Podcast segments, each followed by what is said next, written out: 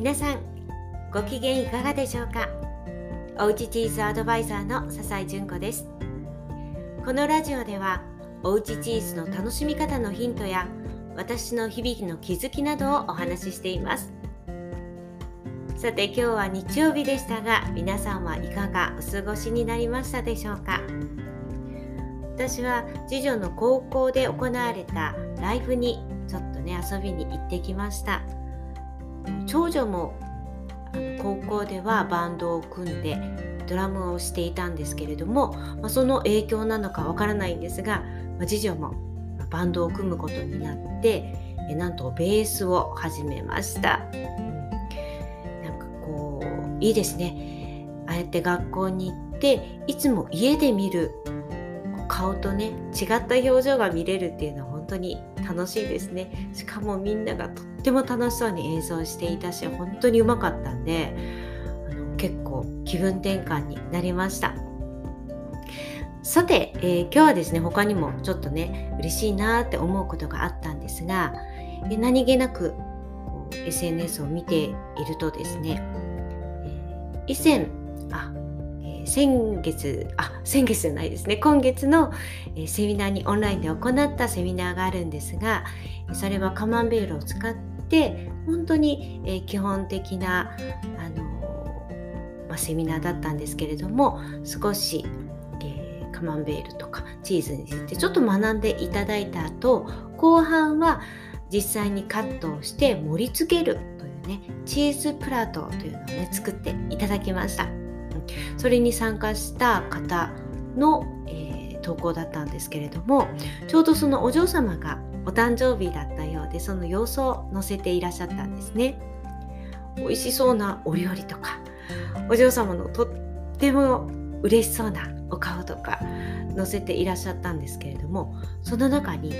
おっと思ったのが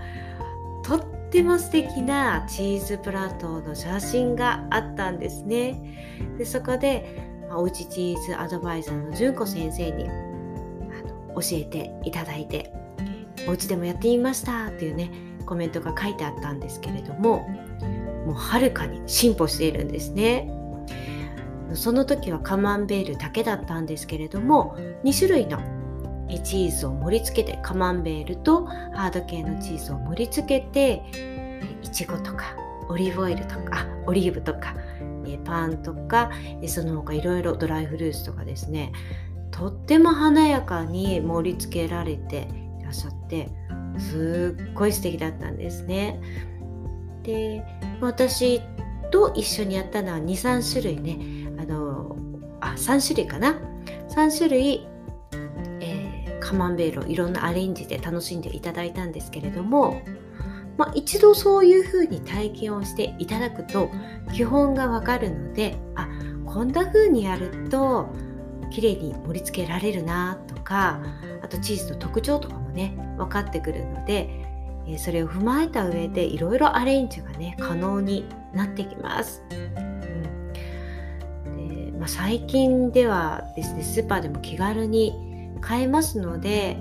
あまり難しく考えなくてもあちょっとこれどうかな食べてみたいなっていうものをね小さなポーションで買うことができるので皆さんもねぜひぜひ試していただきたいなと思います。でチーズっていうのは非常に難しいっていうねイメージがあるんですけれどもそれはあの以前の回でもお話ししたことがあるんですけれども私たちの文化になかったものだからなんですね。私はベルギーに住んでいたと言いましたが、まあ、ベルギーとかお隣のフランスとかに行くと普通の食、ね、普通の食べ物としておばちゃまからおばあちゃまからおじさまから、ね、みんな普通に買っていくものなんですね。普通に家で食べているものです。日常の食べ物になります。もちろんね華やかなパーティーとかで食べる、えー、チーズというのもありますけれどもでも私たちにはそれが、ね、今までなかったのでちょっと慣れていない食べ物なのでわからないだから難しそうということになるんですが本来はそんな難しく考えなくてもいいんですねでもちろん知識がねどんどん増えていくと楽しくなったりしますけれどもチーズの知識がたっぷりないとチーズを楽しめないなんていうことはありませんよっていうことなんですね。でまあいろいろ楽しんでみてですね。まずはスーパーでそうやって気軽に買ってみていやもっとこういろいろ食べてみたいなとかね思うように、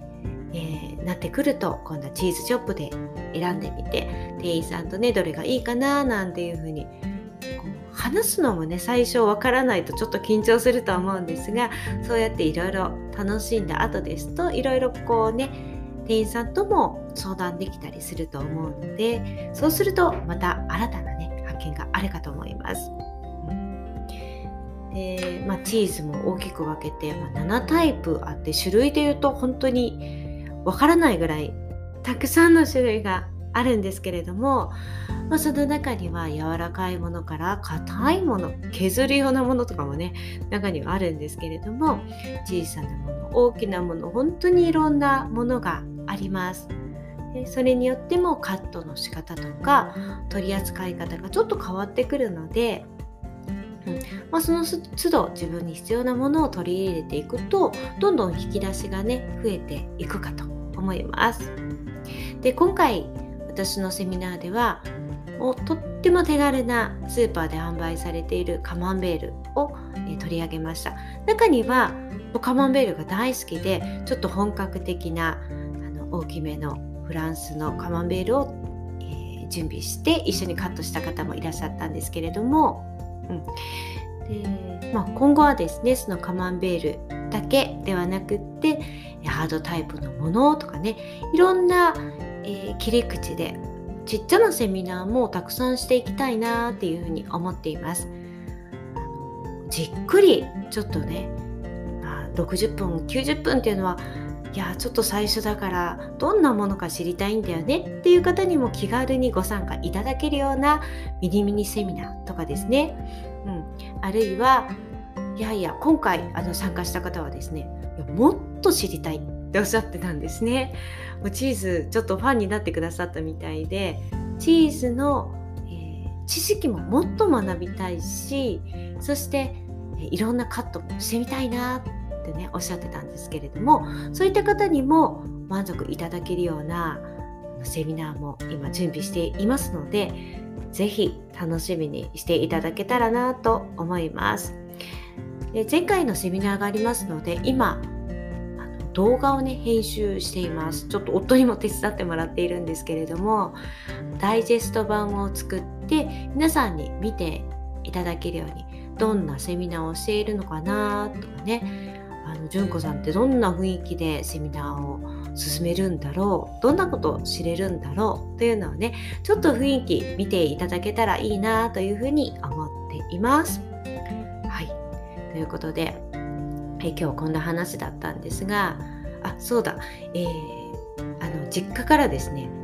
あのちょっと話は変わるんですがチーズの食べ方一つねご紹介して今日は終わろうと思うんですが実家から母がよく黒ニンニクをね作っているので自分で作っているのでたまに送ってくれるんですが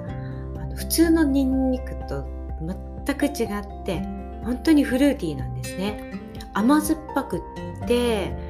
パクパク食べられるんですね。ニンニクの臭さとかは本当に全くなくって別物だと思ってください。うん。うん、甘酸っぱくてなんだろうな。うんプルーンほど甘くはもちろんないんですけれどもなんかねそういうイメージなんですが娘たちもとっても好きなんですね。でそのままで食べることもあるんですが我が家でよく食べるのがクラッカーにクリームチーズをのせてその黒ニンニクをねのせて食べる。これが非常に美味しいです。でこのこれにですね蜂蜜をかけて甘くして食べても美味しいですし例えばこれに生ハムをねくるっと巻いて食べてもおつまみなんかでいいかななんていうふうに思います。うん、あのクリームチーズの酸味とこの黒にんにくの酸味甘酸っぱい感じがとっても美味しいです。体にもねいいのでもし黒にんにく見つけられた方あのそのまま食べてもいいですけどちょっとおしゃれにねアレンジしてはいかがでしょうか。ということで、えー、ワンポイントレッスンでした。はい。ということで今日はこの辺りで終わろうかなと思います。それではまた明日お会いしましょう。